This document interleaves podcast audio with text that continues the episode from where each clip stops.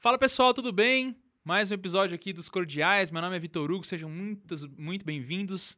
É, Hoje agora a gente novamente em casa nova, tudo com ambiente bonito, luz bonita, bem da forma que vocês queriam desde o começo, que a gente lê bastante os comentários que vocês colocam aqui, inclusive os comentários anteriores. Agradeço todo mundo aí que está interagindo, comentando, dando os parabéns, agradecendo pelos convidados que estão vindo, é muito bacana.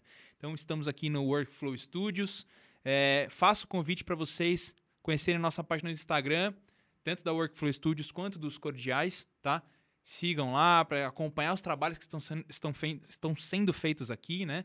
É, lembra também de seguir a gente nas plataformas de áudio, para você que às vezes não tem tempo ou não tem paciência de ver vídeo, quiser escutar no trânsito ou fazendo uma academia, ou seja lá o que for, às vezes antes de deitar para dormir, a gente está no, no Deezer, no Spotify, no Apple ah, Music, a gente está também agora no Amazon e também aqui no YouTube para vocês que estão assistindo a gente aqui.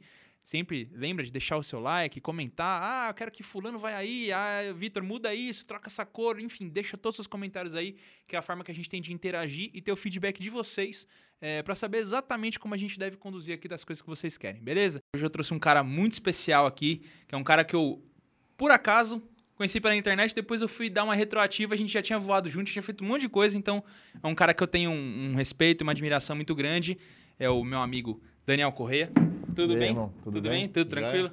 Bom, ah, nosso amigo Daniel é um cara, é um empreendedor da área de finanças, é, ficou conhecido na internet é, por conta de uma apresentação que ele foi na, na escola da filha dele. A gente vai desenrolar um pouco mais sobre isso aqui, que foi, assim, ao meu ver, louvável. Foi um, um exemplo do que um pai deve fazer para uma filha. Eu, como agora pai de duas, né?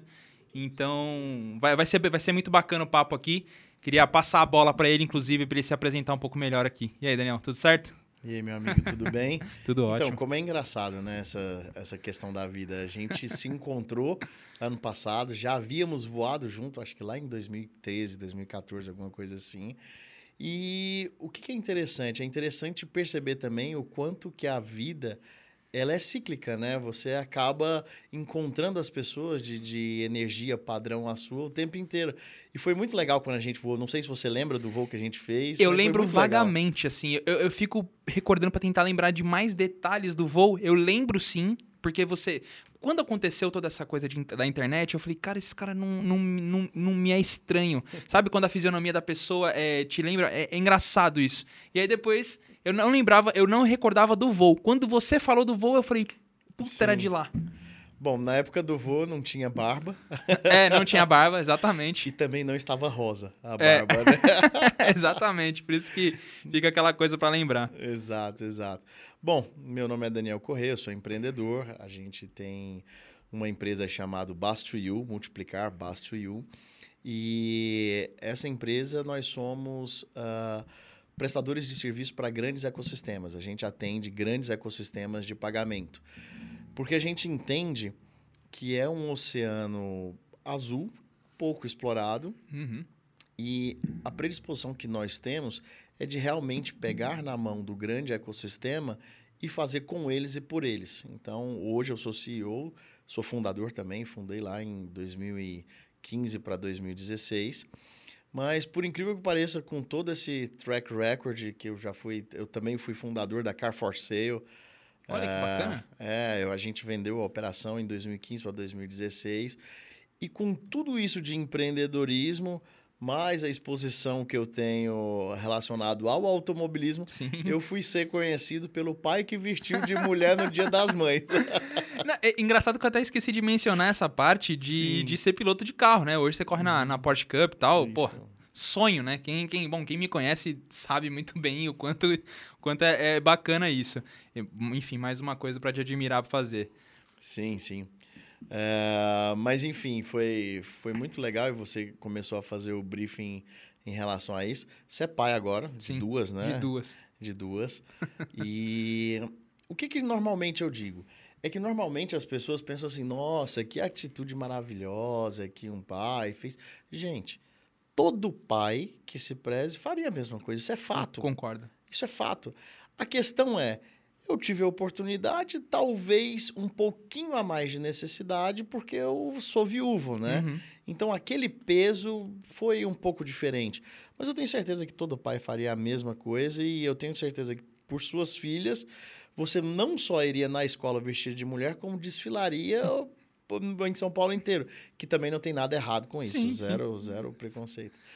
Mas, cara, é, é isso. Aí viralizou, foi horrível, Ô, louco. horrível. Eu não sabia o que era a força da internet. Eu tinha, acho que 3 mil seguidores, 3 mil, 4 mil seguidores. E em menos de 10 horas, 12 horas. Primeiro que assim, aí, co- como é que foi a história? Posso contextualizar a história? Eu quero justamente que você faça isso, por Então favor. vamos lá, deixa eu dar um passo atrás. Fiquei viúvo em 2016, perdi a mãe da minha filha, da aluna. A aluna tinha dois aninhos e meio na época. ah, e quando isso acontece, o empresário e o empreendedor, no, no meu caso, ele meio que perde o chão. Pelo menos que foi o meu caso que aconteceu. Eu meio que perdi o chão. Por quê? Porque enquanto você trabalha e que você está focado no seu trabalho, eh, seria muito medíocre da minha parte ou de qual- da parte de qualquer pessoa falar assim: ah, eu não trabalho por dinheiro. Mentira, trabalha sim. Uhum. Todo mundo está aqui para ganhar dinheiro, para melhorar a qualidade de vida e etc. Então eu trabalhava muito por dinheiro, trabalhava talvez mais do que devia e tudo mais. Então, ah, sempre quando você está focado numa parte, você deixa a desejar em outra. E isso é fato, é em tudo na vida que você for fazer. Uhum. Ou você come bem e conhece bons restaurantes, ou você está com shape em dia fazendo academia. Não tem como você chegar no equilíbrio. Aí as pessoas vão falar, ah, tem como chegar a um equilíbrio. Tem, mas eu estou falando de foco. Sim. Né? Então, eh, eu trabalhava bastante, sempre trabalhei muito, conquistei algumas coisas muito cedo. E exatamente nessa época eu tive um problema com um antigo sócio meu. E nesse problema foi uma coisa que mudou o meu mindset. Porque como eu trabalhava pelo propósito de conquista, de crescer, de ser milionário e, e etc., é, eu acabei esquecendo, como todo mundo, como a maioria das pessoas, e eu me incluo nisso, que o verdadeiro valor é diferente do preço e ele está dentro de casa. Então eu tive esse problema com esse antigo sócio lá do Maranhão. Um beijo para ele, inclusive, que está me vendo agora. Ele deve deve estar adorando isso. e, e eu comecei a prestar atenção um pouco mais em casa. E aí meu mindset mudou. Eu entendi que a verdadeira riqueza não estava no preço das coisas, mas no valor daqueles pequenos momentos que a gente tinha. Então eu comecei a prestar atenção na minha filha começando a falar, no meu Instagram tem um monte de foto dela, eu ensinando ela a nadar em plena segunda-feira, três horas da tarde, é, os primeiros passinhos e etc. Eu comecei a, a voltar essa atenção para o ambiente familiar. Quando eu entendi isso, que eu me senti pleno e feliz, foi aonde aconteceu a, a merda, né? Minha esposa, na época, faleceu. E eu não, eu, a sensação que eu tinha é que eu não sabia aonde segurar. Porque dinheiro já não era mais importante. ah, e família que era importante eu já não tinha. Então eu passei, cara, uns dois anos, eu arrisco dizer, muito pirado. Mas pirado assim de não conseguir, talvez, ter discernimento, falta de discernimento. Só que eu tive que tomar uma decisão. E a decisão era: ou eu terceirizava a criação da minha filha e deixava ela um pouco mais com a minha mãe e, e colhia os frutos positivos e negativos que minha mãe super me ajudou nesse sentido, ou eu faria algo que minha esposa na época iria gostar que eu fizesse, ah, que é realmente criar e ajudar no processo de criação.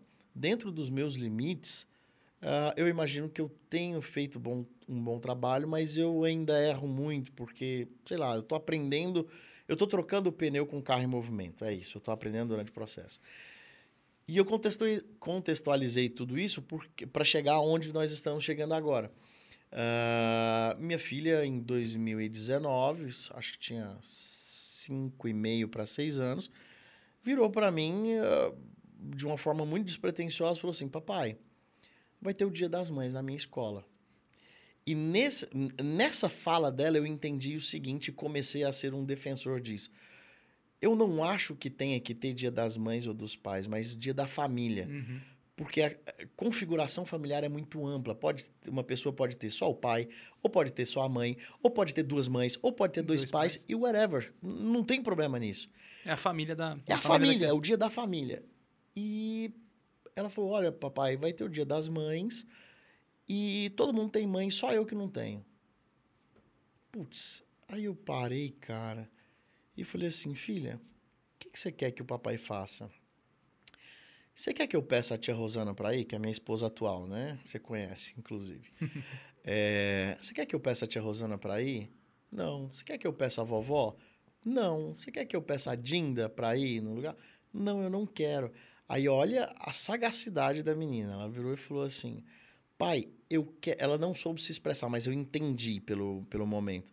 Ela, eu queria que fosse alguém que eu amasse igual. O que, que é o amar igual que eu entendi? Que tipo assim, você tem o amor, mas na escala você ama pai e mãe Sim. igual. Sim. E aí, quando você se remete lá para trás, você sabe quem é o seu protetor, quem é o seu provedor e etc, etc.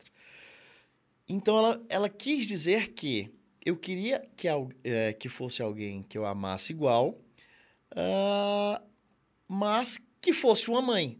Eu falei, filha, e o que que o papai, eu entendi que era comigo, o que que o papai pode fazer?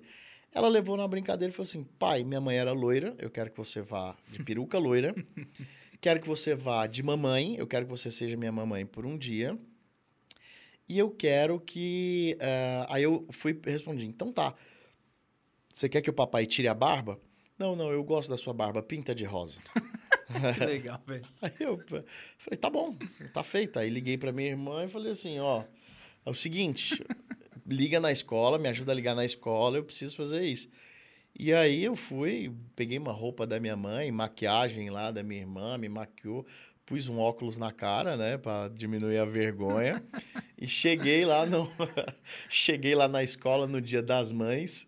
Olha que engraçado. Cheguei no Dia das Mães, estavam todas as mães lá e a gente ia esperar as crianças. Primeiro que todas as mães não sabiam quem eu era, então elas acharam que eu fosse um animador de festa. Tipo isso. e ficaram meio assim. Aí falou assim: tá, mas quem é você? Eu falei: então, gente, eu sou o pai da aluna, mas hoje eu tô aqui de mãe. Aí "Ah!" as mães tudo começaram a chorar. Então eu não bati nenhuma foto. Eu não bati no meu celular nenhuma foto. Eu não postei nenhuma foto. Mas uma das mães ah, bateu uma foto, escreveu, postou e começou aquela coisa do repost. E aí, em resumo, de 3 mil seguidores, ah, 9 horas da manhã, 10 horas da manhã, que era o evento, até meio-dia, eu já tinha 50 mil. Até o final do dia, eu já tinha 250 mil. Ô, louco. Descobriram meu telefone, eh, televisão ligando, e aquele. inf- Cara, um inferno. um inferno. Uma coisa que era pra ser boa acabou te atrapalhando, né?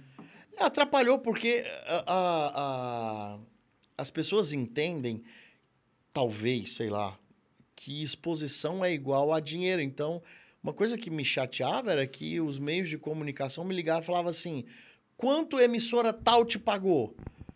Eu falei, nada. Ah, é porque se tiver pago, eu, eu dobro o preço para você dar uma exclusiva aqui, assim. Eu falei, cara, eu não quero, eu não quero isso para dinheiro. Não quero, não preciso. Não, assim, não quero, não, não, não é correto. Na, na, minha, na minha questão de índole, de valor, não é correto ganhar Sim, dinheiro sim. com isso. Porque eu não fiz pra ninguém, eu fiz pra minha filha. Sim. Eu só queria saber se ela tava feliz. Ela estando feliz, pra mim tava ótimo. E aí, uma coisa interessante, aí espalhou aquilo tudo e tal. Eu fui um dos primeiros casos que eu, que, que eu fiquei sabendo. Ah, eu não sabia nem o que era ser autenticado no Instagram. Eu recebi uma ligação, uma mulher com um, um sotaque é, de português, mas era nítido que ela era- não era do Brasil, pedindo confirmação dos meus dados. Ah, e eu perguntei por quê, falou que era do Facebook e tudo mais, e disse que tinha fake meu de 200 mil seguidores, 300 mil seguidores. Eu tenho até hoje ó, os números. Na, no dia que aconteceu, que viralizou, nos dias seguintes, aconteceram quase 140 milhões de impressões. É muita coisa. É metade do Brasil. Um pouco mais que metade do Brasil. Então, mas aí que tá, não espalhou só no Brasil. Eu recebi proposta uh, de empresas do Chile para fazer campanha, é, do Equador, dos Estados Unidos. Viralizou também, no mesmo momento, na Turquia. Eu tenho um monte de seguidor turco, que parece que lá eles são bem machistas, alguma coisa assim. Mas é uma coisa de louco. Da Austrália, de tudo mais. Viralizou de uma forma que eu não imaginava. E isso é uma coisa bacana, porque eu não entendo o, uh, esse conceito. Todas as vezes que me faziam uma proposta financeira para eu aparecer em uma campanha, eu falava, tá, eu topo. Ah, quanto que custa? Não sei, faz o seguinte. O preço que você der, eu quero que vá para caridade, porque eu não fiz isso para ganhar dinheiro. Sim. As empresas fugiam.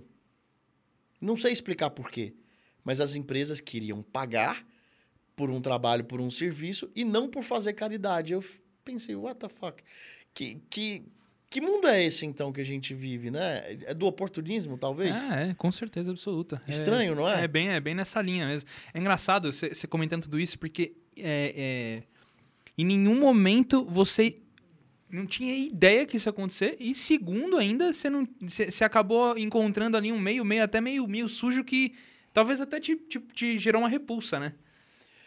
Eu achei muito estranho, cara, porque como não o propósito nunca foi ganhar dinheiro, é, o conceito não era esse. Então, o que bem acontecia era, fazia uma proposta, proposta em dólar e tudo mais, super atrativa.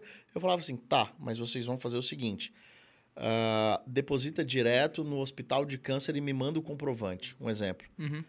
Deposita direto uh, na instituição de doenças autoimunes na creche Filhos de Maria, eu dava o nome de instituições sérias que eu conhecia e pedia para que essas pessoas depositassem lá. Ah, não, assim a gente não pode fazer, a gente só pode fazer se pagar para você. Eu, falei, eu não quero. Eu não quero. Ah, mas por que você não quer? Porque, primeiro, se eu recebo esse dinheiro, eu preciso prestar conta com quem está me seguindo aqui. Porque eu não fiz isso para ganhar dinheiro. Uhum. E como é que eu vou prestar conta com quem está me seguindo, vocês depositando na minha conta? Como, que credibilidade eu vou ter? Então, eu rejeitei. Tipo, 98% das propostas só teve uma ou duas empresas. Foram duas empresas que toparam fazer o. Depósito direto para a instituição. direto para a instituição. E aí eu fiz a campanha do Dia dos Pais, que foi em agosto e tudo mais. Junto com a minha filha, foi bem legal. E eles agiram certinho, foi bem bacana. Que legal, cara, que legal. É, é, é, é, no mínimo assim. É, é, o que, é o que você falou, né? É que quem olha de fora olha com uma visão diferente, assim, né? É, eu acho que até o ser humano tem muito esse negócio do tipo de. Ah, coitado tal. Eu, eu não imagino que você se, é, se pensava dessa forma. Né? É o que você falou aqui, você deixou bem claro. A ideia era agradar sua filha e ponto final. Ponto final. E eu acho que isso é, é, é, é, tão genuíno que se torna até mais louvável ainda. Porque é isso, cara. Hoje, hoje, né? Eu, eu, eu acredito que as pessoas só vão perceber isso o dia que elas tiverem um filho. Né? Você percebe o tamanho do amor que você tem pela, pelo filho e tal. E pai com menina, eu acho que é mais ainda, porque gera mais aquele negócio ainda. É, enfim, é, a, a menina ela vai crescendo, ela fica muito apegada com o pai, ela quer cola, quer abraço e tal. E, e, eu acho que realmente a pessoa só vai entender isso quando ela realmente tiver filho e entender que a gente faz absolutamente qualquer coisa para tirar um sorriso, para é, é, é, bem por aí mesmo, cara. É, é, é, doido isso. Mas e aí, passou tudo isso, você tirou alguma coisa, além, obviamente, dessas duas instituições aí que fizeram direto para doação, você tirou algum proveito bom disso? Alguma coisa? Você acredita que isso, no, no fundo, apesar de tudo ter acontecido, tirou alguma coisa, um proveito bom disso? Cara, o proveito bom que, que eu tirei disso é que existe muita gente bem intencionada no mundo, tem muita gente bacana. Eu conversei com muita, é, com muita gente boa e tive uma oportunidade de, de, de ter contato com algo lá na, no auge dos 300 mil, 350 mil seguidores, é, de conversar com muita gente. E o que que eu, o que que eu pensei? Que, não que eu seja, tá? Mas eu fico vendo, tipo, esses caras, o Carlinhos Maia, que tem 35 milhões de seguidores, o peso que essas pessoas sentem, uh, uh, peso emocional, tipo, sei lá, um Neymar, um Whindersson Nunes da vida, que tem muito seguidor, é muito grande, porque você não consegue suportar sozinho. Uh, não que a gente tenha que fechar os olhos para isso, tá? Mas no mundo tem tanta desgraça e você não consegue ajudar todo mundo e você quer ajudar todo mundo que você acaba ficando frustrado. Como várias vezes, eu não esqueço um, um, um dia, e, eu, e aí foi daí que eu falei assim, cara, eu, eu não sou psicólogo, eu não tenho condição emocional para fazer isso, eu não sou a melhor pessoa para fazer isso, e eu não sou preparado para fazer isso. Eu entendi o meu limite, que eu estava dormindo, a aluna na época dormia comigo no meu quarto, não tinha casado ainda. E aí, duas e pouco da manhã, sabe quando você acorda do nada assim? Acordei. Aí quando eu acordei, eu falei, ah, vou olhar o Instagram. Eu olhei no Instagram. Aí eu vi uma mensagem, cara, é, até hoje, eu te mostro aqui agora. Até hoje tem mensagem daquela época que eu não consegui responder. Eu vou respondendo aos poucos, no, uhum. naquelas solicitações, Isso. sabe? E aí tinha uma, uma solicitação que eu fui assim e cliquei. Tipo, há três minutos atrás, uma mulher falando assim: Olha, sou de tal lugar, é, eu tô aqui na varanda da minha casa, eu não creio mais em nada na minha vida, e se você não me responder, isso duas, tipo, era 1h57 ela tinha mandado, era 2h03 da manhã. E se você não me responder, eu vou pular eu vou pular porque eu não quero mais minha vida, uma coisa assim, sabe? E aí eu peguei e falei assim, não pula. Aí ela começou a mandar áudio chorando, aí eu liguei para ela, aí liguei no FaceTime e falei, poxa e tal, não sei o que, não sei o que. Sei que a gente ficou tipo de duas da manhã às seis da manhã até ela se acalmar. Eu não me recordo o nome dessa pessoa, eu não sei como essa pessoa está, mas a única coisa que eu sei é que naquele dia é, talvez eu tenha sido instrumento para evitar uma coisa pior. Uhum. Mas isso é tão pesado, cara. Nossa. Isso é tão pesado que eu falei, eu não sou a pessoa preparada para isso. Aí eu tirei o pé desse jeito, porque você não consegue ajudar todo mundo. Cara, eu, eu, não, eu não vou nem dizer que você não é preparado. O que eu vou dizer é o seguinte: você é muito preparado porque você já passou por condições na sua vida que outras pessoas ter, teriam desistido muito antes de fato você tem um preparo muito maior, às vezes até do que você acha que tem. Mas eu acho que daí também não cabe a você, exatamente da forma que você está falando, também resolver. É, pô, já basta toda a carga emocional que você está tendo que se resolver por tudo que você passou, né? Aí, pô, do nada, eu acho, eu acho até talvez. É, é difícil dizer quando uma pessoa está abalada emocionalmente, destruída emocionalmente, como talvez possa ser essa pessoa. É, mas a pessoa jogar essa carga dela nas costas de alguém, cara. Ainda mais alguém que, obviamente, já foi fragilizado com outras condições.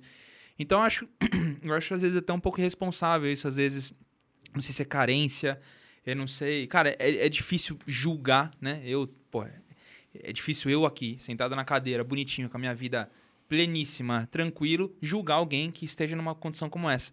Mas é complicado, é isso. Tipo, é, você é, joga um peso nas tuas costas, você fala, cara, não consigo carregar isso.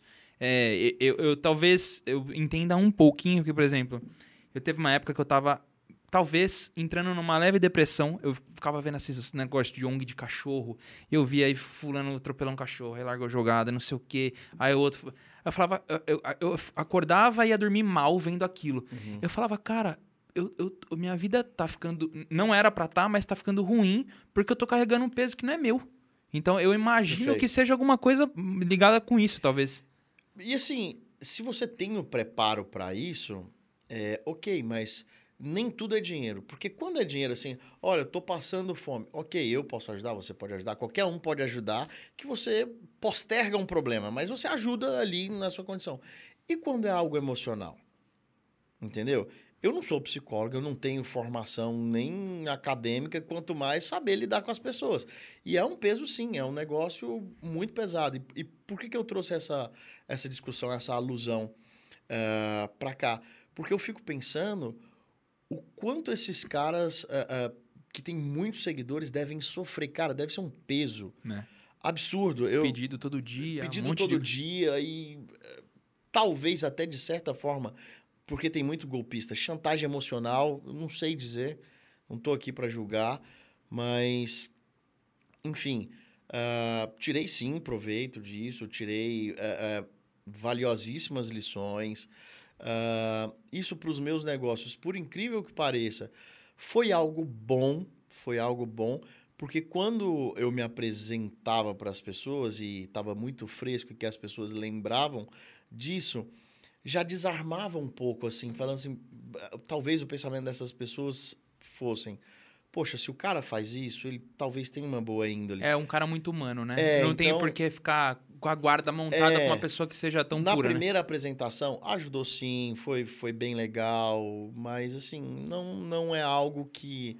Eu até brinco. Pô, eu fui campeão da Porsche Cup em 2015, cara. Ninguém me conhecia. E pra mim, que gosta de automobilismo, isso é um puta feito. Sim, óbvio. Aí o cara vai ficar famoso vestindo de mulher, mano.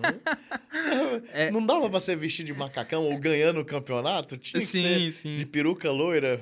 Ah, mas é, cara, é, é- são aquelas, aquelas coisas que acontecem na vida que o Steve Jobs fala, né? Que é o connecting the dots. De olhando de trás pra frente, talvez fica claro de entender, e enfim, mas ali quando tá acontecendo, você fala, cara, por que, que tá acontecendo isso? É muito louco. Mas assim, agora vamos, vamos, vamos, pra um lado aqui. É, pra- eu recentemente fiz um curso que chama Processo Hoffman. E foi lá que eu conheci a Rosana, né? Que é sua esposa atual. E, e foi muito engraçado, porque ela tava contando um pouco da história dela. E eu tava assim. E ela, além de contar a história dela, todo, assim, a coisa que é realmente. Assim, você fica abismado de ouvir. é, ela fala: Não, pô, meu esposo, ele me ajudou, ele não sei o quê. E eu falei pra ela: falei, cara, quando seu esposo vai vir te buscar? Ela falou: Vai. Ele vai estar aqui quando eu acabar o curso. Eu falei: Eu quero conhecer esse cara. Porque ela, ela contou tudo que você fez.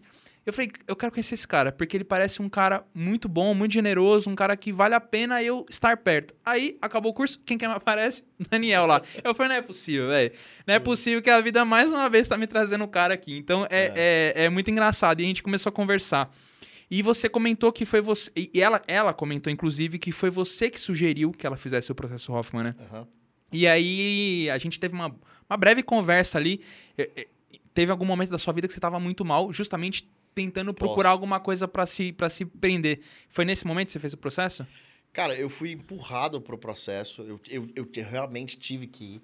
Foi logo depois que eu tinha tido problema com o meu ex-sócio lá do Maranhão e a minha esposa tinha falecido. E eu tava pirado. Então, assim, é, eu, eu costumo falar pra Rosana o seguinte: olha, eu sei que você sentiu muito, mas eu te garanto que a forma desprendida que eu fui, a dor foi muito maior. Porque eu, chegava, eu, eu cheguei no, no processo Hoffman, eh, sabe aquele formulário que você preenche Sim. antes de entrar? De 260 milhões de páginas, é Cara, gigantesco. eu nem preenchi aquilo. Eu tava tão revoltado que eu nem preenchi aquilo. Eu cheguei lá e falei assim, ah, foda-se tudo. Tô aqui, se quiser, sei lá, vai assim. Porque tava por tudo ou nada, cara. Não tinha mais nada. Não É. tinha mais nada.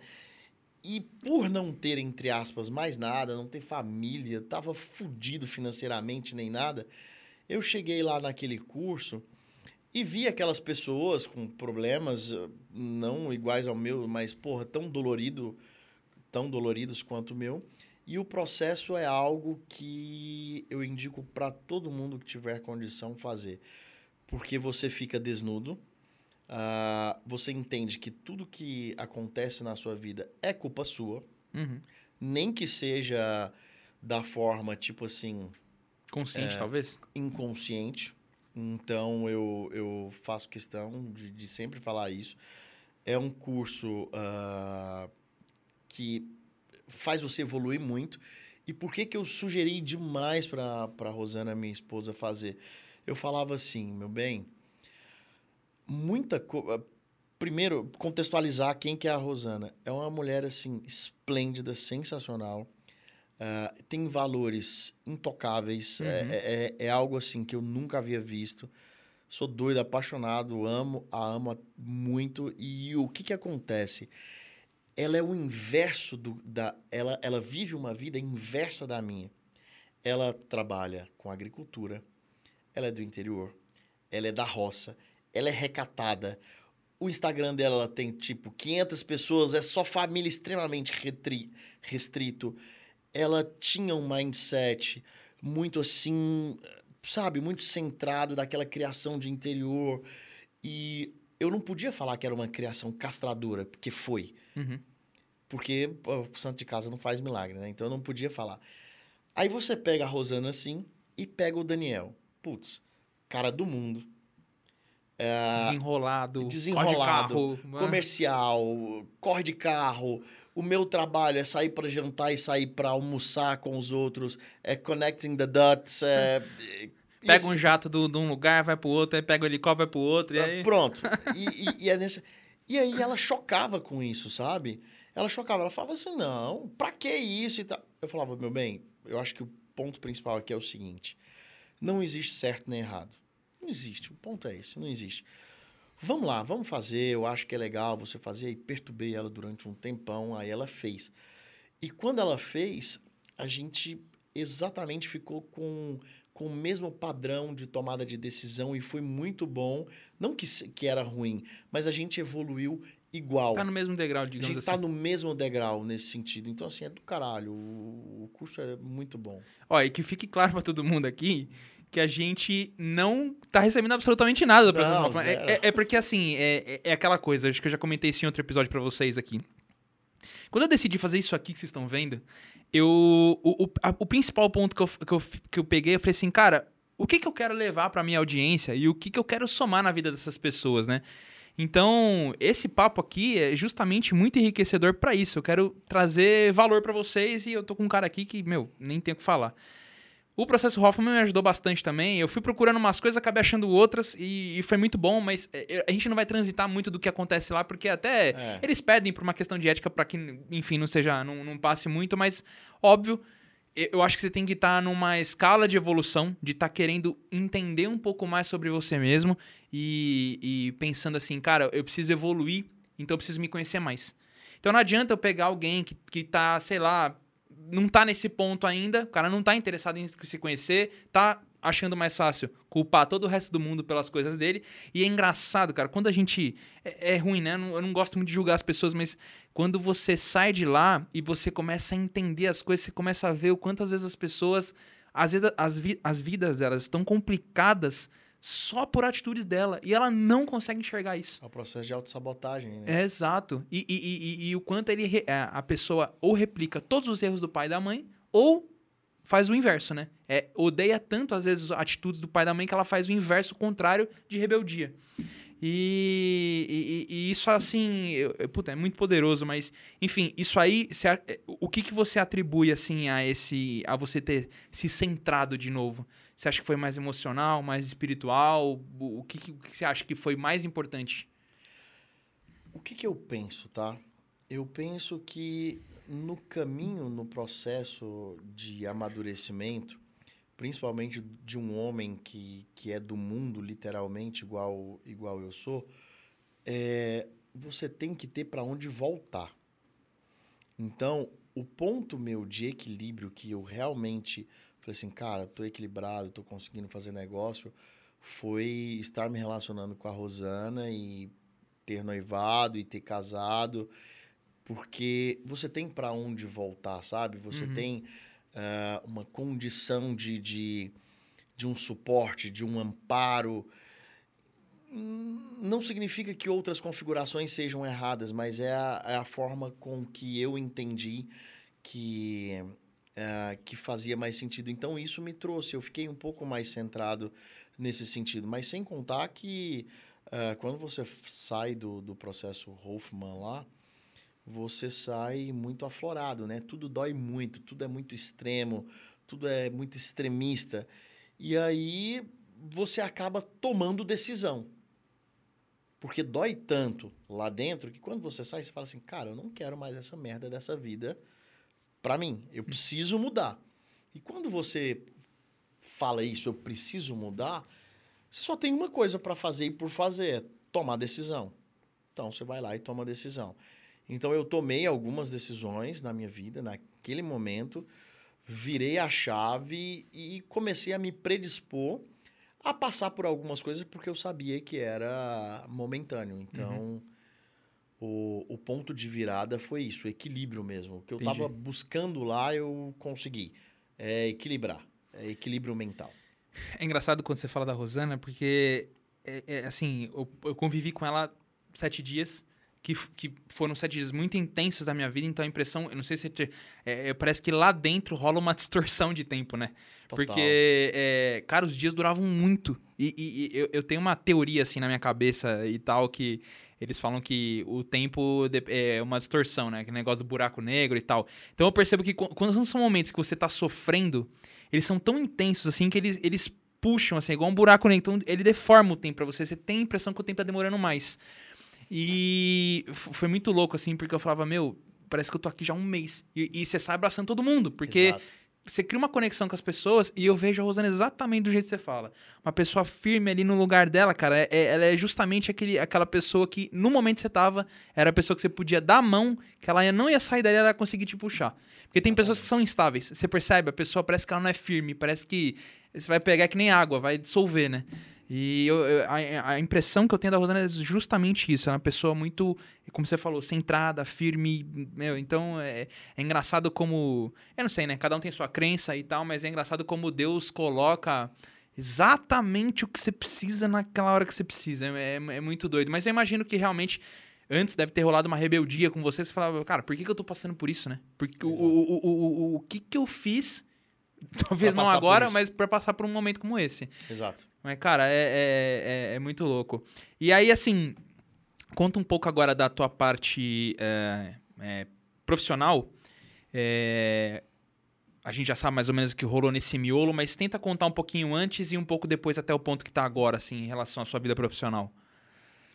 Cara, eu, eu acho que não tem como é, eu falar da minha vida profissional hoje sem eu dizer o que, que eu já passei. Eu, eu, porque o que, que eu prego? Toda vez que, sei lá, vou fazer live ou qualquer outra coisa do, do tipo, sei lá.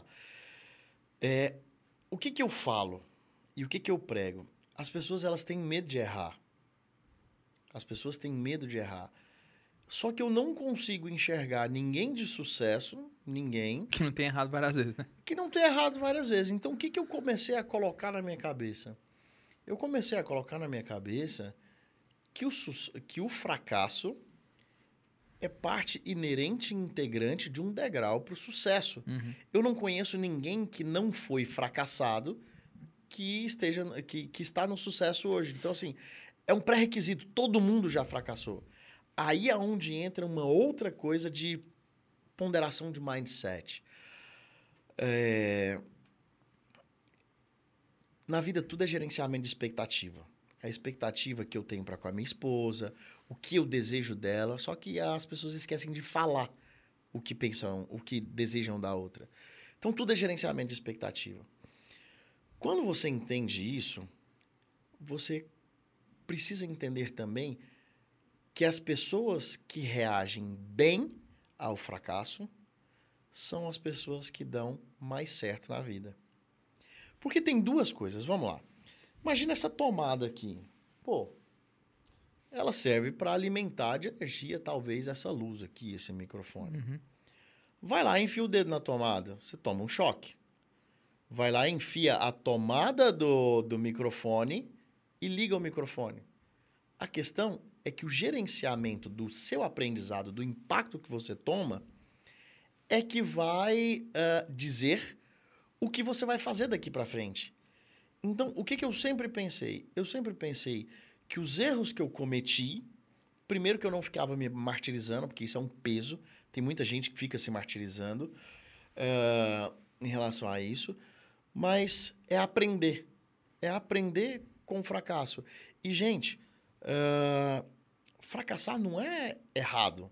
Você, você, é, lógico que ninguém quer, muito menos eu, eu nunca quis isso. Eu nunca quis quebrar uma das minhas empresas propositalmente, mas quebrei e aprendi o que eu não devo fazer, como Thomas Edison fez, né? Ele é, tem aquela história famosa que ele já estava, sei lá, na milésima tentativa para produzir a luz uh, numa lâmpada e, e toda hora queimando a bobina, queimando a bobina, e o assistente dele virou e falou assim: é, Senhor Edson, uh, você não está vendo que não vai dar certo? Você não, não entendeu que isso não é não vai perpetuar, que não dá certo? Eu falei assim: não, pelo contrário. Não é que não vai dar certo. Eu aprendi 999 vezes a forma de não fazer. Cara, olha que pensamento. É mindset puro. É mindset puro. Então, assim, na minha vida, eu sempre gerenciei muito bem meu fracasso. Pô, errei, errei. Ok, o que, que eu tenho que fazer para não errar de novo daqui para frente?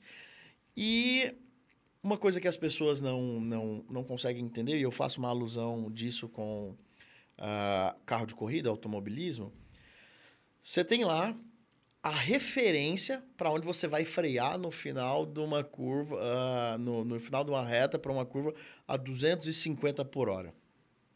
Quando você freia antes, você sai lento. Quando você freia depois do ponto exato, você também sai lento. Então, qual é o correto? Você frear naquele espaço ali, naquela lacuna. E é exatamente isso na nossa vida. Frear depois é o fracasso, frear antes é a cautela, uhum. e as duas chegam no, na, no mesmo condicionamento, porque você não evolui, você não sai rápido disso aí. Só que você só aprende a fazer uma curva como deve ser feita se você se predispor a testar o seu limite. Fazer ela várias vezes. Fazer elas várias vezes e testando o seu limite. Pô, fez a curva da sua vida, tomou um fracasso, o que, que eu aprendi com isso? Não é o porquê isso aconteceu na minha vida, é o para que isso aconteceu na minha vida. E é o tempo inteiro assim. É o tempo inteiro assim. Então, isso que eu aprendi na, na minha trajetória. É, eu, eu, eu, vejo assim, né, que eu até ia complementar, mas eu deixei você falar. Eu vejo assim, é, quando você fala fracasso, é, é, exatamente isso. Mas tem gente que, por exemplo, o cara fracassou. Ele veste a farda do fracassado isso. e ele nunca mais tenta nada como se fosse um fracasso absoluto, onde nada mais vai dar certo dali pra frente. E eu acho que até as pessoas que têm um pensamento como o nosso é o, é o, é o fracasso momentâneo. E é como você falou, vou até da, estender aqui o seu exemplo do, do, do automobilismo. Cara, beleza, você fracassou nessa curva, não tem problema, tem a próxima, pra você tentar ser melhor. E aí, depois de dar todas essas curvas, tem mais uma volta, e outra volta, e mais curva. E então você tem várias vezes para tentar. É, é, um exemplo disso é o Coronel Sanders lá da, da do KFC. O cara do KFC foi isso. O cara Exato. tinha. Tava querendo se matar, tava querendo é, tirar a vida e tal. E, cara, ele com 70 e trava lá, ele abriu a KFC e é um puta sucesso mundial. Cara, olha que foda isso que você falou. Porque me trouxe um, uma, uma, lembrança aqui muito foda na minha cabeça. É... O, que, que, o que, que eu fazia, tá? Algumas vezes na minha vida, e, e eu posso contextualizar depois, é, da onde eu vim, o que eu tive, como que eu quebrei, as vezes que eu quebrei, eu contextualizo isso para você. Mas só para a gente não perder o fio da meada aqui. Uh, uma coisa que fazia diferença e que hoje eu vejo que faz diferença é que quando algumas pessoas fracassam, quando algumas pessoas fracassam, elas vestem a armadura do fracassado e elas transpassam isso para quem vai fazer negócio. Então, você pode olhar, hoje eu consigo ver nitidamente, porque eu, eu tive desse outro lado, uma pessoa que está sem dinheiro, uma pessoa que está fracassada, que está passando por pressão e tudo mais. Porque ela adota aquilo e ela começa a fazer um caminho do vitimismo. Uhum. E esse caminho do vitimismo, ele chega para fazer negócio e fala assim: Poxa, então, estou começando agora e tal, não sei o quê. Isso aí eu nunca quis fazer. Eu nunca quis fazer.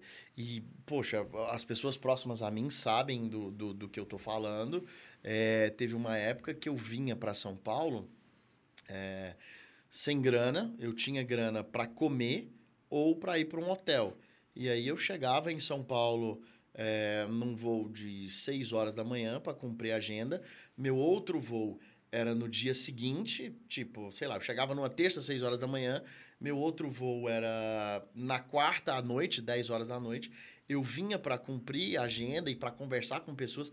Às vezes eu chamava pessoas para fazer reunião comigo e eu não tinha nem pauta para falar, mas eu queria estar tá perto, queria estar tá conversando ali, etc. Uh, para aprender, para absorver, para talvez fazer um networking, alguma coisa assim. E, cara, eu chegava, vinha extremamente bem arrumado, pegava o pouco de dinheiro que eu tinha e comprava uma puta roupa, gel no cabelo e tal, passava um perfume e chegava e fazia a cena mesmo. Falei, não, tô bem pra caralho, e vai, e mantinha o personagem. Só que na hora de dormir à noite, eu voltava pro aeroporto, eu fazia o check-in Uh, o check-in entrava e ia dormir no banco do aeroporto. Aí dormia, no dia seguinte lavava o rosto, escovava os dentes e tudo mais, e voltava para trabalhar tudo de novo aqui em São Paulo. Então, o que eu quero dizer é que é o seguinte, gente, fracassar, todo mundo vai fracassar. Eu vou fracassar para caralho daqui pro final da minha vida. A ideia é, é fracassar o mínimo possível, mas caso exista esse ponto do fracasso, você não precisa vestir essa essa carapuça do fracasso, falar assim, ai, coitadinho de mim, olha só que peninha, fui enganado. Ah, para, vai, vai pro pau, levanta a cara e, e vai. Eu, eu, vi, eu vi um meme muito engraçado esses dias, assim, é engraçado, mas é uma pura realidade. É assim, é, o, é um cara sentado num banco, aí Jesus do lado, com a coroa, tudo sangrando, tudo zoado. Aí tá assim, eu contando meus problemas para Jesus para ver se ele entende. Tipo, cara, ele jamais vai entender. O cara se fudeu. Acabaram com ele, tentaram destruir de tudo quanto é forma. E você que tá passando por problemas, às vezes, muito mais leve, tipo, faz esse negócio do vitimismo, né? Então, é, é, é, mas é isso, cara. Eu, eu, percebo, é como você falou que você consegue enxergar isso. Hoje, para mim, quando eu sento com a pessoa, eu já consigo perceber de cara qual que é a linha que ela adota. E essa linha mais vencedora, assim, você quase sente no cheiro já da, da pessoa, já sabe qual que é o tipo de, de linha que a pessoa segue. Então, isso é um negócio muito bacana que você aprende com a, com a vida, né? Com os exemplos ali, com a experiência, você vai, você vai aprendendo.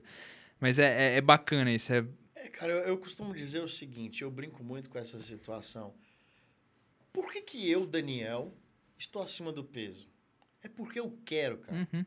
Por, eu não tenho... Eu, eu, eu tenho um problema extremamente leve de hipotiroidismo. Não sei se é hipo, é hiper, não sei, eu confundo as coisas. Mas é porque eu quero, é porque eu gosto de comer.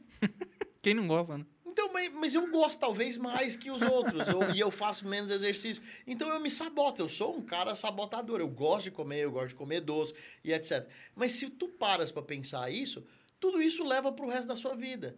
Como, por exemplo, a corrida que teve esse final de semana da Porsche Cup. Eu treinei para um caralho um mês para poder andar. Andei, pô, fiz um quarto, um segundo lugar, foi legal. Eu falei assim, cara, teve gente que treinou mais.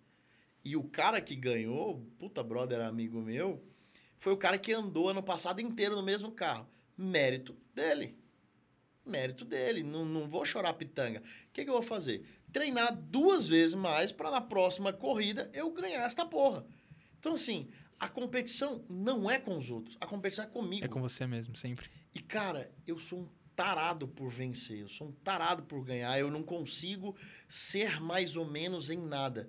E é por isso que acho que tem até uma música que fala que é, seja quente ou frio e não seja morno. Você já viu que bosta é o cara ser morno? Sim. Puta, é, é, muito complicado quando você vira assim e vê um cara assim. E aí, o que, que você quer fazer, irmão? Ah, não, assim tá bom. Mas, mas tá, tá bom o quê? Ah, não, do jeito que tá. Cara, para com isso. Ou toma tu, tua posição, ou não toma tua posição. Vai por tudo ou nada, racha, não, faz alguma coisa, mas não fica no meio do caminho. É, é, é eu vou até dar um exemplo aqui que uh, atualmente não é nada polêmico, mas é o que acontece na política, para quem entender a ironia. Cara, hoje a gente vê os dois, as duas, dois principais caras que vão voltar são justamente caras assim, fervorosos. Os caras os cara estão exatamente do jeito que você falou. O cara que é morno e tá ali no meio, ele não tem espaço. Que é o que a gente vê acontecendo todo dia. É exatamente isso. Tenho que ser positivo mesmo. E eu, eu sigo dessa linha. Se eu me predispus a fazer aquilo, cara, eu vou fazer aquilo incansavelmente. E, e, e, e é o que você falou a luta é sempre contra você mesmo. E é uma luta que não acaba. Eu até o último dia, no momento que eu estiver respirando, é eu contra eu mesmo o tempo inteiro. As pessoas do lado são só parâmetros para ver se eu quero melhorar mais ou menos eu. É isso. Exato, eu tô rindo aqui porque eu tô lembrando da, da, minha, da minha esposa. Ela fala assim: Meu bem, tu se acha pra caramba, né? eu me acho, porque eu sei o que eu me predisponho a fazer. Então, assim, as pessoas confundem, cara às vezes, é, assim, zero arrogância. Mas você ser bom em uma coisa e você falar que é bom, não significa que você está sendo desumilde ou arrogante. A cultura do brasileiro, nesse ponto, é extremamente er errado, porque as pessoas entendem o seguinte: poxa, para eu ser humilde eu preciso ser pobre. Não é isso, cara. Não tem nada a ver. Humildade, na minha concepção, é o seguinte: eu como no melhor restaurante de, de São Paulo, se eu quiser, e eu como no boteco de esquina. E foda-se, para mim, o que contamina um homem é o que sai da boca, não é o que entra. Uhum. Isso, para mim, é um ponto de humildade. É você tratar bem um garçom, é você ser é, é, ser uma boa pessoa para o. Isso é um ponto de humildade que eu acho. Agora, por que, que aqui no Brasil é, é, um pouco diferente? As pessoas que são bem-sucedidas, elas são taxadas. Ah, ele é rico. Porra, o cara trabalhou pra caramba, deixa ele curtir a vida dele. Muitas vezes eu acho assim, é, porque agora você tá bem, você tá correndo na Porsche. Cara, e daí? Eu trabalho para isso, eu tô ali, é um ambiente de fazer negócio e tudo mais. Mas na época que eu dormia lá no, no aeroporto aqui em São Paulo, ninguém vê. Então, por que que pro cara ser humilde, ele precisa ser necessariamente pobre? Como eu conheço várias pessoas de baixo poder aquisitivo que têm yeah. o queixo lá em cima. É isso que eu ia falar. Não, não faz zero sentido. Então, assim, é, eu, eu acho que talvez a forma como eu vejo a vida seja mais polêmica do que deveria, mas eu não consigo, cara. Eu realmente não consigo. E no meio que eu vivo é 880 direto e é porrada e bomba o tempo inteiro, não tem meio termo. É, eu, eu vejo que as pessoas confundem muito em é, ser humilde e se diminuir. Porque é, o, o, cara se coloca para baixo para ele não incomodar o outro. E acontece muito isso. Às vezes a gente tá. Ao redor da gente tem isso. Às vezes tem gente que tá do teu lado porque tá bacana, porque você ainda tá para baixo. Se você chegar igual ou mais, você já não é mais tão interessante para estar tá do lado dele. E a gente fica se diminuindo o tempo inteiro para justamente passar essa falsa humildade, que é o que você tá falando. O pessoal fala assim: ah. Falsa modéstia. Exatamente. O pessoal fala assim: ah, é, dinheiro estraga as pessoas. Não acho não, que não. dinheiro estraga as pessoas. As pessoas já são daquele jeito. O dinheiro só talvez é, aflora, aflora e, e, deixa mais aberto e visível, né? Mais transparente quem é aquela pessoa. Então acho que isso, isso é uma coisa também que, que as pessoas confundem. É, eu, eu vi falando isso, humildade não tem nada a ver com ter muito ou pouco dinheiro. Tanto você vê, é o que você falou, você vê cara pobre que às vezes o cara é extremamente arrogante, o cara não tem nada, ele acha que. E, cara, e às vezes um cara bilionário que você encontra aí na rua, você não fala que ele tem nada. Você deve conviver muito com a galera de agricultura, deve saber isso. Tem cara que tá de chinelo, você fala, esse cara não tem aonde cair morto. E o cara tem, sei lá, bilhões na conta e não faz a mínima diferença para ele. Mas aí aonde está a questão? A pobreza não tá no saldo da tua conta, tá na. No... Porque, vamos lá, dinheiro é uma ferramenta, uhum. tá? E se você tem muito ou pouco, você tem que saber usar essa ferramenta. Por exemplo, qual é o propósito desse copo? É tomar água e armazenar o líquido. Mas se eu quiser quebrar esse copo e ferir alguém, eu consigo. Uhum. Talvez até tirar a vida da pessoa. Então, o dinheiro é uma ferramenta, assim como o copo é uma ferramenta. Uhum. É como você usa que se predispõe àquilo que você, que você faz. Se vai ser bom ou ruim. Se vai ser bom ou ruim. Só que o ponto principal aí, cara, é que assim, principalmente no ramo da agricultura, você tem valores monetários altos em conta e a pessoa não usufrui disso. E o que, que a pessoa leva? A pessoa leva as experiências que ela tem. Então, talvez ela tenha muito dinheiro no banco para comprar mais fazenda e aumentar o trabalho, mas não viajou com os filhos, mas não teve o carro dos sonhos que lá atrás ele pensava, uh, não conheceu, sei lá, a neve e etc, etc, etc. Então, assim, qual, qual é o uso disso? Eu costumo vincular o dinheiro à água. Aí você fala assim, por que água?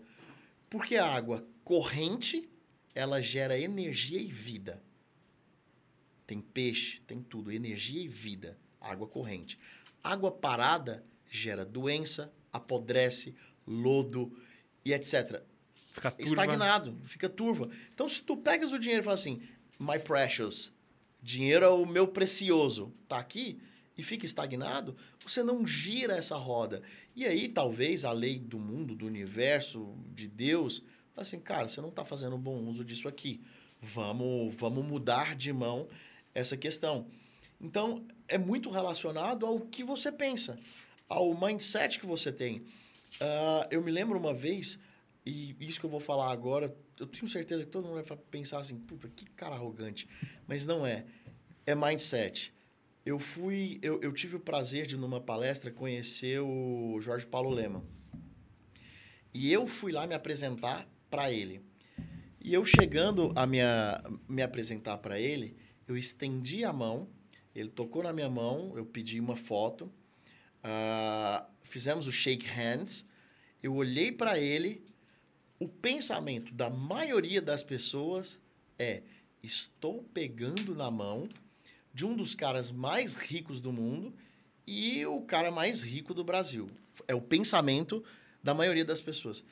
Sabe qual foi meu pensamento? Cara, eu, eu chuto, mas vamos lá. Quero ouvir. Meu pensamento foi o seguinte: ele só teve mais tempo que eu. exatamente o que eu pensei. Porra, mas foi exatamente o meu pensamento. E na hora que eu pensei isso, eu arrepiei inteiro e falei assim, cara, ele só teve mais tempo que eu. Eu tenho X anos nessa hora e ele tem, sei lá, 90, já virou múmia, não sei. Mas, porra, ele teve mais tempo que eu, entendeu? Então, assim, eu não adoto essa postura tipo assim, ai, o cara é muito bem sucedido. Gente, ele teve a oportunidade e ele teve tempo. Você tem que calcular isso aí. Ou você ganha dinheiro cedo ou você ganha dinheiro tarde, não importa. A questão é, o que você faz com isso? E aí entra... Putz, aí eu já emendei os, os mindset tudo, cara. De, deixa eu já pôr pra fora, senão ansioso, né? Empreendedor é ansioso, já começa a balançar o pé. É... E aí o que, que começa a acontecer? Qual que é a função da família, cara? A função da família, do ambiente familiar, lá atrás, é você proteger a tua prole, é você proteger aquele teu ecossistema familiar. E isso também é extremamente, uh, como eu posso dizer, escandaloso de se falar. Mas aprendam, aprendam isso que eu vou dizer agora. Intimidade sobe credibilidade desce. De novo, intimidade subiu, credibilidade desceu. Aí, com, essas, com, com essa frasezinha que eu estou te dizendo, explica uma coisa do seguinte: por que, que os seus amigos próximos, a sua família, seus pais, sempre são os últimos a te apoiar em qualquer empreendimento? É por maldade? Não, é por necessidade de proteção. Ele não quer que você se foda na vida. Mas o que te faz crescer é você se ferrar na vida. Sim. Você tem que tentar. Então, primeira dica aí, quando alguém me pergunta, poxa, o que que você fez para conseguir fazer? E aí eu posso contar a história rapidinho depois. O que que você fez para conseguir é, evoluir e tudo mais?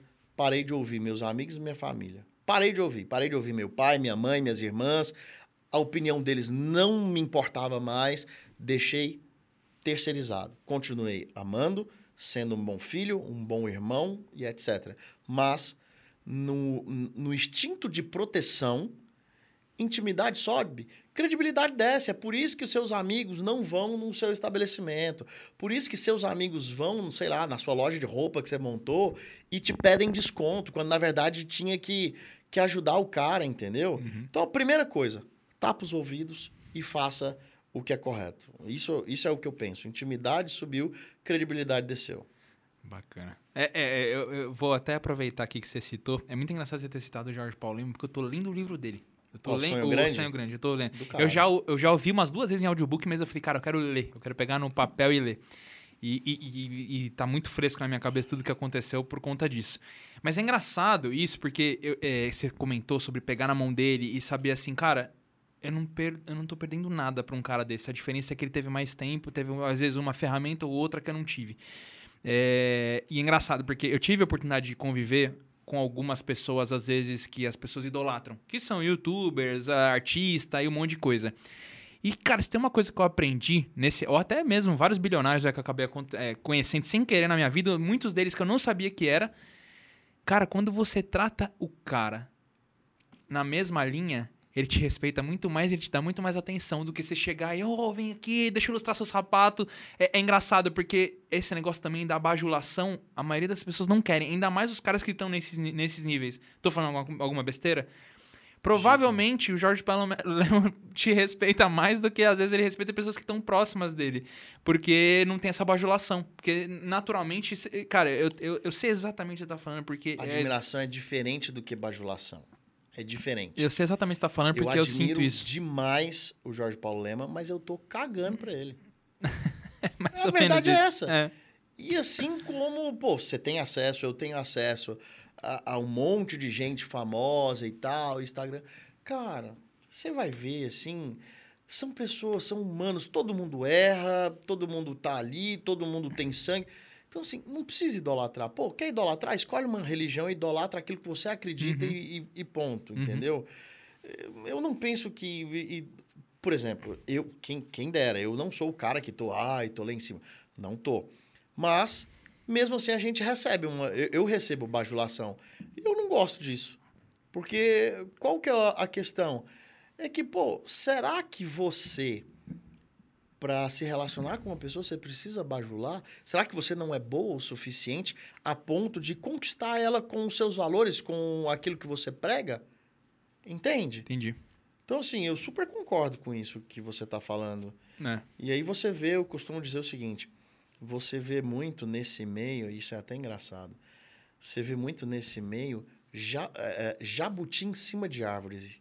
Sabe, sabe o que, que acontece? Jabuti é tipo uma tartaruga, não é? É? Jabuti em cima de árvore. Como que ele subiu lá? Ou é enchente ou é mão de gente, irmão. ou é enchente ou é mão de gente. Então você vê muita gente que está aqui num status de sucesso que tem zero capacidade para estar no estado de sucesso. Aí você fala, tá, isso explica a mão de gente nesse exemplo. Mas e a enchente? A enchente é aquelas pessoas que estavam somente no lugar certo, na hora certa, e que por sorte ou por acaso, ou por políticas, favores políticos, não necessariamente política, mas favores políticos, chegaram num patamar que ele chegou. E o máximo que ele vai conseguir é sustentar vai sustentar. Hoje eu, eu, eu posso dizer com todas as palavras de zero arrogância. E eu acho que eu, que eu falo em nome de todos os empreendedores que têm a- o mesmo pensamento que eu. Cara, você não precisa de dinheiro para ganhar dinheiro. Você precisa de networking. Uhum, Você precisa ser bem conectado uhum. e você precisa ser respeitado. Se você é respeitado nos mínimos detalhes e é uma pessoa que aquilo que você fala, aquilo que você prega, você executa, as portas se abrem. Então não existe fórmula mágica para o sucesso. Aí eu já começo a ficar piradão na galera que vende curso ensinando a ganhar dinheiro. Irmão, não dá. Não desce na minha garganta. Pô, olha só, o cara tá ensinando a ganhar dinheiro, tá ficando rico vendendo curso para ganhar dinheiro e nunca quebrou. N- Não é nem que nunca quebrou, nunca construiu nada. E aí eles viram, cara, presta atenção nisso, que louco. Viram uma legião. Uma legião de pessoas imaginando que. ah, que aquilo ali é a fórmula do sucesso. Aí tem grito de guerra, aí tem puta, um monte de coisa assim que, cara, eu não dou conta nem de ficar perto. Porque eu sei que do lado de cá, que eu não sou o maior e muito pelo contrário, nem tô cagando para isso, não é isso que as pessoas querem. Não é exposição. Você vai ter os seus liderados pelo exemplo, não pelo aquilo que tu fala. É exemplo. É. Eu, eu tenho até. uma- é, é, essa frase provavelmente não é minha, é de alguém, eu não, eu não lembro exatamente quem que é, mas é assim. O exemplo não é a melhor maneira de fazer, de liderar alguém. É a única, única. maneira de você fazer, né? É, por, é pelo exemplo, né? Para criar filho assim, para estar dentro de uma empresa é assim, é assim. É pelo, é pelo exemplo que você lidera. Cara, agora me conta aí mais ou menos só, assim, de forma rápida, para não tomar muito teu tempo. Como foi, assim, essa história aí, os principais highlights que aconteceram na tua vida empreendedora? O que, que você abriu, o que, que você fechou, o que, que você abriu de outra empresa, até você chegar no... no- Cara, rapidinho, então, bem, bem direto. É, passei no vestibular, eu sou de família bem estruturada financeiramente, lá no Maranhão, meu pai é rico. É, e aí todo mundo choca, né? Quando fala assim, ah, meu pai é rico. Foda-se, é ele que é rico, não, não é... O dinheiro é dele, não é meu. O dinheiro é dele, não é meu, né? Então, é, sempre teve muita condição financeira e me incomodava uma coisa. Quando, uh, uh, quando você tem na família alguém que, que com todo o mérito de trabalho uh, fica grande como meu pai ficou, você fica na sombra. Eu falava assim, cara, eu não quero ficar na sombra. Eu não quero ficar na sombra, não quero. E é muito mais cômodo, porque é confortável você ficar bonitinho na sombra, né? Ganhava mesada, pô, passei no, no vestibular, ganhei um Golf zero, tinha grana pra pôr roda, som, neon, aquela época do Velozes e Furiosos, aqueles espirros no carro, turbo, DVD, aquela parada toda assim. Fiz tudo que eu queria. Morava em Fortaleza, sozinho, fiz uniforme e tal. E aí, no primeiro ano de faculdade começou a me incomodar, cara, porque eu chegava da faculdade, quando eu ia, né? Que só ia pra farra. Dormia, é, é, é, chegava, dormia a tarde inteira, ia pra academia e no dia seguinte a mesma coisa, no dia seguinte a mesma coisa. Falei, putz, vou vender meu carro. Vendi meu carro, montei uma beneficiadora de açúcar é, lá em Fortaleza e trabalhei, quebrei pra caramba. Aí, putz, ia pra uma cidade que eu nunca vou esquecer o nome, chamado Araripina, no Piauí. Eu ia comprar farinha em Araripina, no Piauí, aprendi sobre farinha. E aí eu fiquei sem comer farinha um tempão, porque eu vi como é que era feito o processo de farinha. O povo pisava descalço na farinha e um monte de mulher sentada lá assim, cara, descascando a mandioca, literalmente assim, num suor absurdo. Eu falava, meu, não quero comer farinha mais. Aí fiquei um tempo sem comer farinha, hoje eu já voltei, é gostoso pra caramba. E aí, e aí, pô, fazia isso e tal. Aí, cinco anos assim, entre quebras e acertos e tudo mais, dei certo. Falei assim, cara, legal. Porra, sou foda. Tenho, sei lá, tava com 23 anos de idade. Vou vender tudo e vou investir em outro negócio, porque eu cansei disso aqui. Arrendei minha marca tô bem, eu sou foda no que eu faço. Já fornecia pro Pão de Açúcar, pro Carrefour e tudo mais. Aí peguei o um pouquinho de dinheiro que eu tinha, não era muita coisa. Aí falei assim, já sei, tá em ascensão, uh, blindagem de carro, vou montar uma blindadora de carro. Aí fui pro Maranhão, tava no Ceará, fui pro Maranhão, é, peguei o restinho de dinheiro que eu tinha, meu pai completou o outro restinho, pô, empreendedor e tal, vou montar uma blindadora. Montei a blindadora no Maranhão e, cara, foi um estrondo. Eu blindei uma média, tipo, em um ano de zero carros. Eu não blindei nem um carro.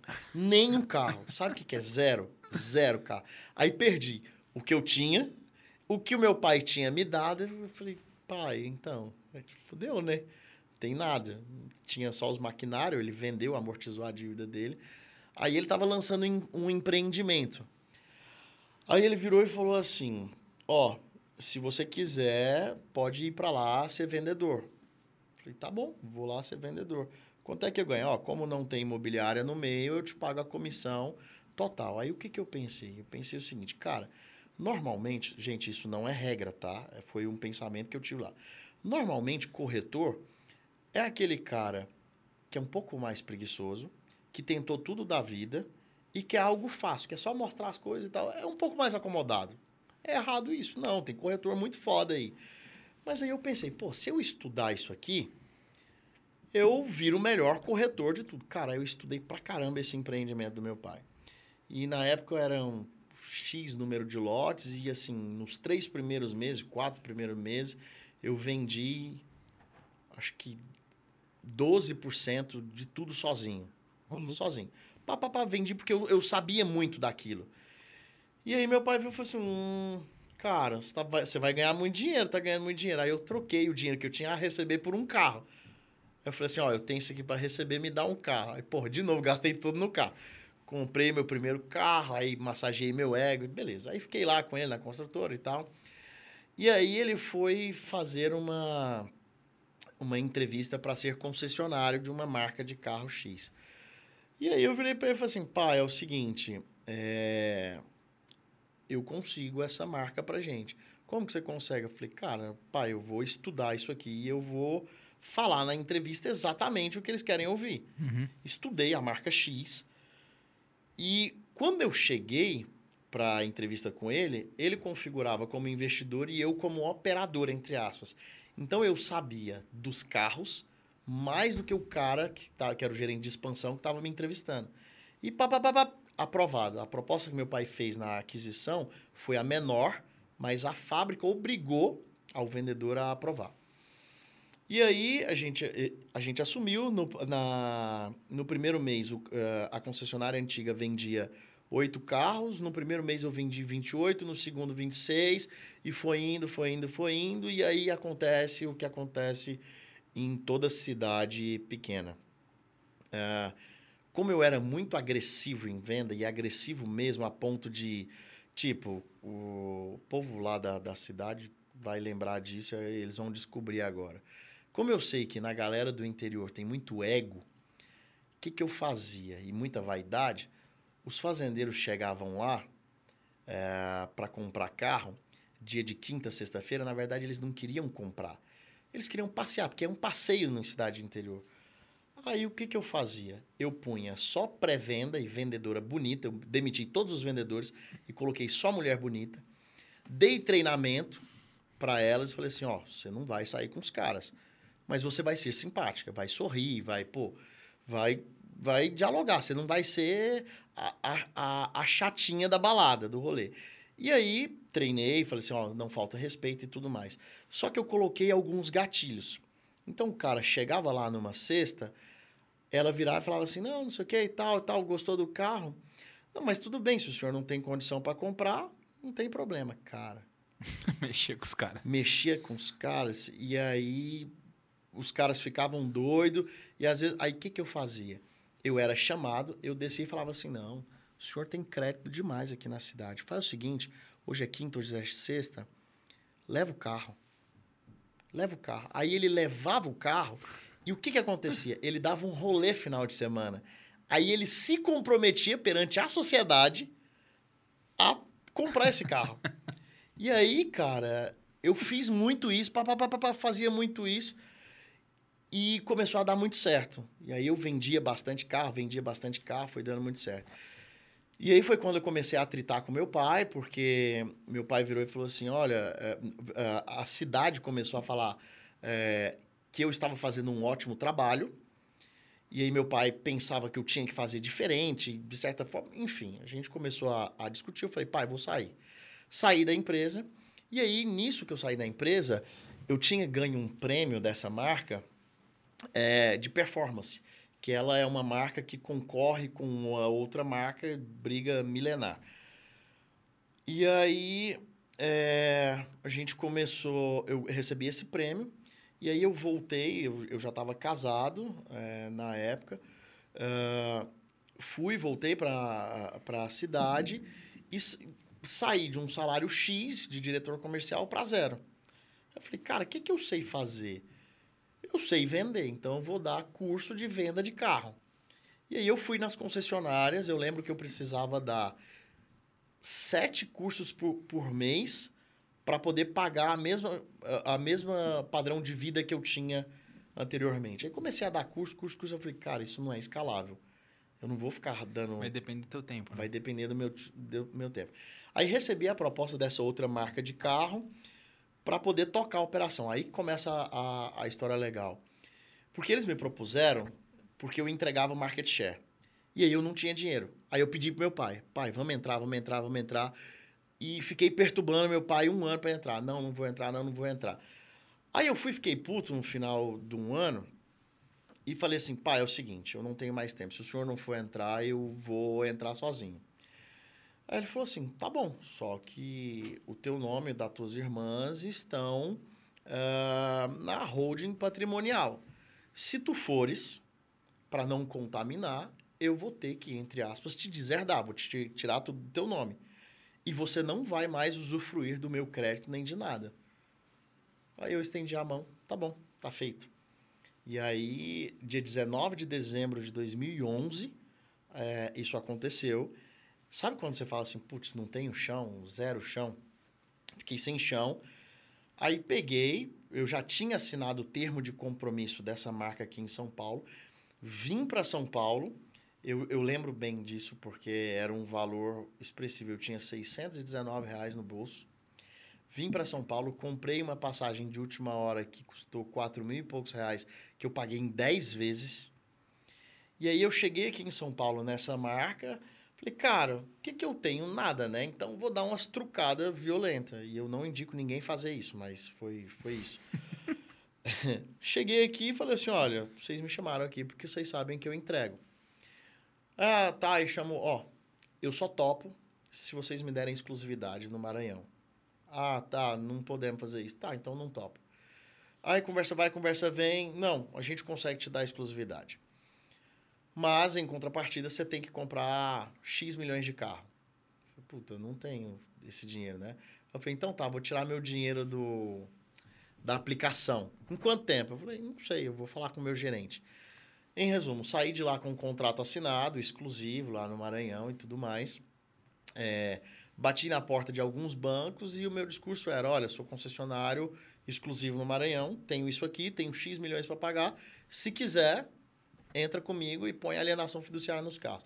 Aí falei com cinco bancos, aí os cinco, um dos cinco bancos, um topou, aí esse que topou demorou 43 dias para me dar a resposta, paguei juros, consegui pagar os carros, os carros chegaram num terreno baldio lá do lado da concessionária do meu pai, em resumo, em um ano eu montei três concessionárias, faturei pra caramba e aí errei de novo, porque o que, que eu fiz? Eu entendi que para crescer eu precisava injetar capital. Vendi 50% do grupo empresarial e baixei a guarda, porque eu, naquela época, muito inocente, eu entendi, uh, eu pensava que, uh, que as pessoas uh, seriam boas comigo na mesma proporção que eu era. E realmente eu fui lesado, o cara me lesou, né, nesse sentido. E aí perdi as concessionárias, perdi tudo de novo, fiquei com puta passivo, quebrei feio pra caramba. Aprendi com isso, comecei a, a dar consultoria e começar tudo de novo. Aí mudei para Goiânia, virei motorista de um, de um cara lá, inclusive ontem ele estava na minha corrida. Virei motorista dele. E assim, eu tinha tido a experiência de ter tido tudo no. Quando eu tinha 21 anos de idade, eu vi um cara lá do Maranhão.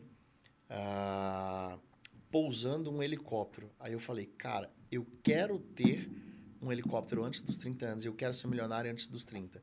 Eu só não sabia como, mas eu fiquei com vontade de ter isso e estabeleci isso. Então, com 29 anos, eu comprei o helicóptero, já tinha as coisas tudo, já tinha ganho, ganho dinheiro e tudo mais, mas eu não tinha preparo para manter.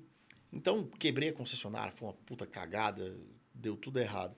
Aí comecei tudo de novo, é, comecei a trabalhar, entrei no ramo de, de startups, comecei a estruturar, aí veio a Car for Sale, aí eu vendi a Car for Sale, aí fui juntando um pouquinho daqui, daquele. Então, em resumo de tudo, é, eu tenho muito mais história de fracasso do que de sucesso para contar. Eu sei contar muito bem história dos fracassos que eu tive e do aprendizado que eu tive. Do que não fazer. Do que não fazer. Mas hoje tá, estamos muito bem. Hoje estamos muito bem e o ponto principal é que a gente consegue enxergar o que não deve fazer. Esse é o ponto. Interessante, cara. Interessante porque, nossa, é, é, você contando assim, dá a impressão de que você já viveu uns 70 anos, velho. De tanto de coisa que você. Eu também tenho essa impressão, já, e a minha barba assim, branca também. Foi lá, foi lá pra cima, aí quebrou, aí daqui a pouco você recuperou. Aí... Mas assim, isso aí, eu posso te dizer que é um. Cara, que é, um, é quase que um dom, porque a gente vê muito assim é, assim, dar um exemplo aqui, tá? O Elon Musk. O Elon Musk foi isso. O Elon Musk, ele foi vender o PayPal, enfiou 180 milhões no bolso. Aí todo mundo falou, ah, 180 milhões de dólares, tá tranquilo. Ninguém ia fazer mais nada. O que o cara fez? Investiu 100 milhões na Tesla, investiu 80 milhões na SpaceX e pegou... Ele investiu tudo. Ficou quebrado de novo. Precisou de dinheiro pra, emprestado para pagar aluguel. E, e, cara, eu, o cara deu outro salto e tá ali de novo. E, cara, é isso aí. A, a, vida é essa roda gigante, né? E, e, o tempo inteiro você tá. Vai em cima, vai embaixo. Eu mesmo já tive em momentos que eu, tô, que eu tive muito lá embaixo, de pessoas destratarem. Ah, esse cara é um fudido, ele é um merda do caralho. Assim, de. É aquela coisa. É meio. Como é que eu posso dizer? Meio é, meio esdrúxula do ser humano mesmo, sabe? Maldosa mesmo. No, no, no, você já deve ter passado por isso. Pô, demais. Então, e aí a, a, vida sempre tá mudando, né? É engraçado, assim, você vê como as coisas mudam. Mas é, é bacana, cara, de, de ver isso. Eu não sabia, eu não sabia da, da Car for Sale e eu. Você deve conhecer o Galba, né? O Galba, que é da, das concessionárias Hyundai. Acho que ele é do Maranhão também. Deve Hum, ser. Gosta de carro também, mas ele gosta mais de arrancada, ele não é muito do circuito. Não, não conheço. Depois eu vou passar o Instagram dele, talvez você, saiba quem que é. Mas, cara, pô, que bacana, velho. Que bacana esse papo que a gente bateu aqui. Eu acho que, é, é, enfim, a gente transitou por várias coisas, assim. Você você acha que tem mais algum ponto que seria interessante a gente falar aí?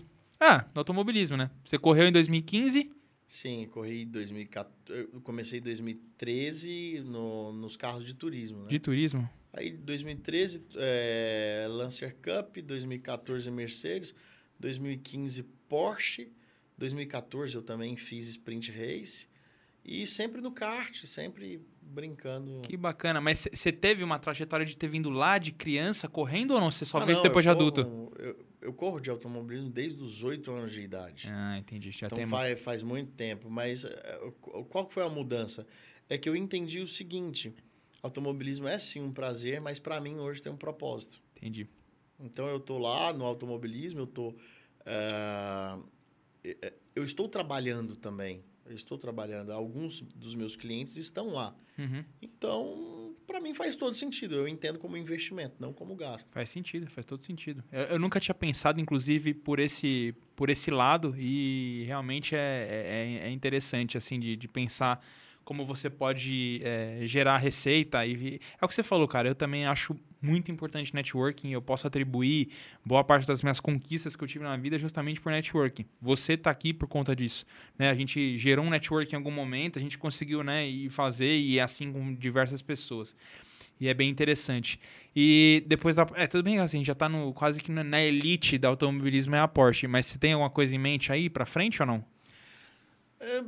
Todo mundo fala assim, putz, e a Stock, cara, Stock Car e tal. Gente, a verdade é que é o seguinte, carro de corrida como o Porsche, como o Stock Car ou qualquer outra, é extremamente desconfortável. É um calor infernal, é horrível.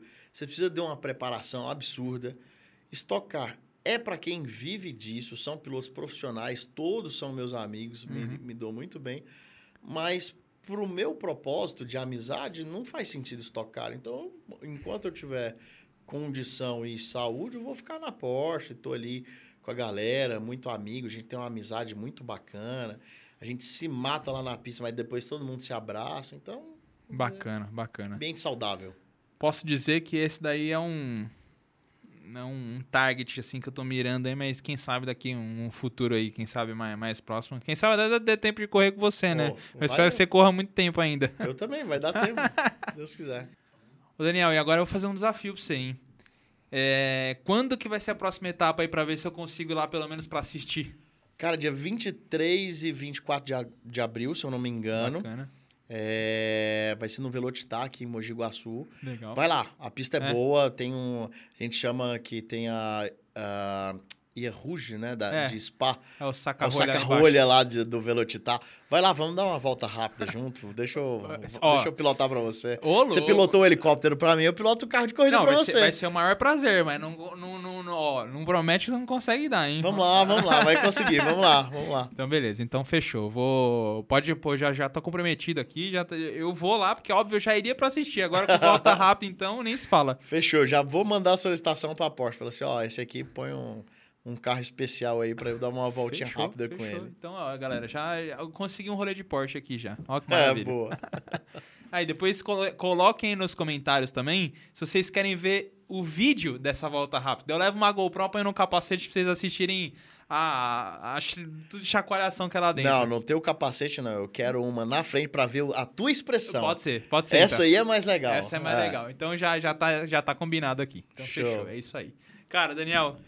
Obrigado. Muito obrigado, cara. Agradecer Obrigado demais a convite, tua. a- eu, que, eu que agradeço por você ter separar um pouquinho do teu tempo aí, que a gente já sabe o quanto é corrido, né? O, Daniel veio só pra fazer uma passagem em São Paulo. Tentei dar uma ajeitada aqui. Falei, não, vamos gravar, não vamos perder essa oportunidade. E muito bacana ter você aqui, cara. Eu acho que toda a sua história aí, tudo que você contou, um pouco do que rolou, é um, um baita exemplo aí pra galera. Com certeza as pessoas vão tirar ótimos insights aí do que do que a gente comentou aí, do, do, de pontos da sua história, esses pontos de virada, e principalmente pela questão do mindset de como você pensa, né? Então, realmente, só agradeço demais. Como que as pessoas te acham aí no, nas redes sociais? Eu, eu uso bastante somente o Instagram. É arroba Daniel Correia 69. E já me explicando, 69 é o número do meu carro de corrida, tá? Porque todo mundo vai, é, 69, gente, é um número, é o número do meu carro de corrida. Pronto. Quando você fala, a pessoa já dá um sorrisinho, né? Não, já... é, tá vendo como a maldade tá no ser humano? Então, arroba Daniel Correia 69. Muito bom. Então, se você quiser achar o Daniel, procura lá no Instagram. Um cara muito acessível, dá pra, dá pra conversar fácil, como ele mesmo comentou aqui. Tá sempre olhando as solicitações lá. Sigam ele, curtam um pouco lá. A filha dele é uma gracinha linda demais. Levou a, levou a Rosana pra andar de, de Foi a primeira vez que ela andou? Foi. Foi, eu, eu a levei pra andar de, de fazer uma volta rápida lá. E, cara, eu fiz de sacanagem. Eu, eu coloquei nela, se amarrou e tudo mais. E aí eu podia fazer aquela freada gradativa, né? Tipo assim, frear devagarzinho, entrar na curva. Mas eu fiz de sacanagem, vinha correndo assim. Pra mostrar como é, pé, Ela meti a cabeça pra frente assim, aí ela desceu, ela. Ai, tô passando mal. Eu falei, é isso mesmo, é isso. Eu achei da hora pra É pra você entender o que eu passo, pra entender agora. Cara, muito bacana, muito bacana Obrigado. a tua história, legal demais. Bom, pessoal, esse foi mais um episódio dos Cordiais. Espero que vocês tenham gostado aqui o papo com o Daniel. Foi muito interessante conhecer um pouco da história dele, transitar um pouco sobre esses momentos é, bem difíceis que ele passou. Eu acho que isso traz muitos insights, muita coisas, muitas coisas bacanas para vocês que estão assistindo aí do outro lado. Com certeza vocês vão se ver em alguns momentos igual na vida dele, ou, ou até mesmo te ajudar a passar por momentos mais complexos e mais difíceis como ele passou. É, o, o papo foi extremamente enriquecedor ao meu ponto, tá? Ao meu ver. É, fico aqui, deixo o convite para vocês. Comentem aqui embaixo, deixem o seu comentário. Quem vocês querem que eu traga aqui? Qual a história que vocês querem escutar? Uh, o que vocês querem mudar aqui no estúdio, a cor, o logo. Se você quer ser um dos patrocinadores aqui dos Cordiais, tem o e-mail aqui na descrição. Você pode encontrar, entrar em contato com a gente, tanto pelo Instagram, seja lá o que for. Deixa também seu comentário lá, vai lá ver os, os Reels e os cortezinhos que a gente faz também, os shorts que a gente deixa aqui também no YouTube. E estamos também nas plataformas de streaming, como eu comentei no começo do episódio. Spotify, Deezer, Amazon, Apple Music e entre outros. Deixa seu likezinho, compartilha também, com certeza isso vai ser muito bom para alguém. Então manda para pessoa ouvir. Tamo junto e até a próxima.